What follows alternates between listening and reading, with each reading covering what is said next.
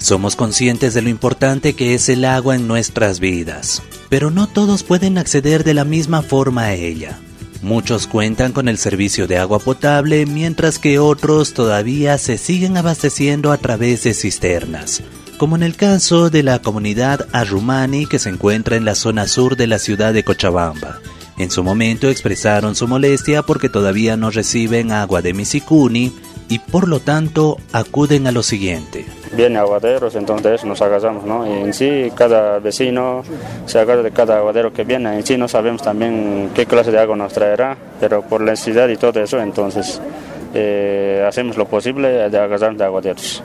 ¿Cada qué tiempo agarra de cisterna? Bueno, nosotros en sí hay unos tanquecitos tenemos a veces cada semana, cada dos semanas o si no cada día, en sí sí hay tus diles nomás, ¿no? Dependiendo de la necesidad que hay cada persona. Es. ¿Y, cuánto les cobra el turril a cisterna? Mm, bueno, pues está a 7 bolivianos cada turril de agua en la zona de Alta Romana. A través de los micrófonos de la Fuente Ciudadana conversamos con tres vecinos de Arrumani, quienes lamentan que todavía no cuentan con un acceso al agua potable y pagar una cisterna por turril económicamente les cuesta mucho más. Lamentamos pucha, que nos falta agua a zona sur nosotros nos recibimos día a día de turriles, turriles de por cisternas, que no, sé, no sabemos qué clase de agua viene. Y entonces, como dice la prensa, más que todo habla, ¿no? que son los, los autoridades que ponen su propuesta, ¿no? que son nosotros ya tiene agua. No, hasta ahora no tenemos agua. El agua que agarra de las cisternas, por ejemplo, ¿qué tiempo le dura? A veces nos dura dos semanas, una semana.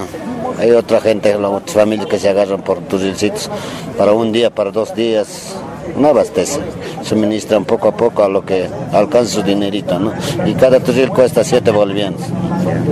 ¿Les eh, cuesta más caro el agua agarrando así por turril? Por turril nos cuesta más caro que el medidor. Las cisternas tienen un precio de 7 bolivianos por turril, eso nos uh, compramos, eso es para tomar, pero del resto eh, para lavar, para asear, todas esas cosas, gracias a Dios, por el momento ha llovido cuando estamos uh, abasteciéndonos por el momento un alivio entonces, porque después es un gasto constante. es demasiado, es demasiado crítico la zona sur, porque sin agua no hay vida.